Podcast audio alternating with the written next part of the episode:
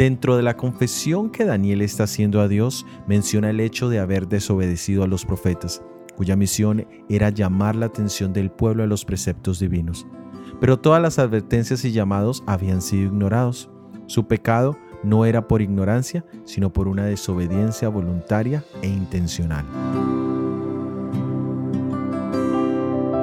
¿Quiénes son los profetas?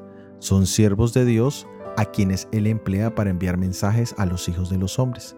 En el libro de Amós capítulo 3 versículos 7 y 8 nos dice, porque no hará nada el Señor sin que revele su secreto a los siervos los profetas. Si el león ruge, ¿quién no temerá? Si habla Jehová el Señor, ¿quién no profetizará?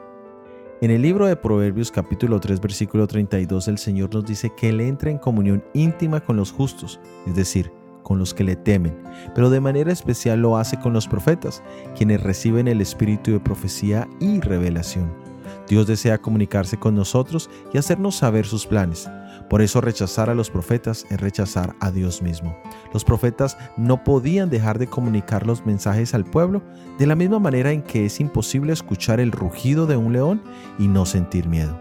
También hay una aplicación para nosotros al recibir los mensajes del Señor. Es como si tuviéramos fuego entre los huesos. Deseamos compartir, hablar, porque de la abundancia del corazón habla la boca. Qué bendición es el don profético. Qué bendición es poder ser mensajeros de Dios a un mundo que necesita a Jesús urgentemente. Soy Óscar Oviedo y este es el devocional Daniel en 365 días.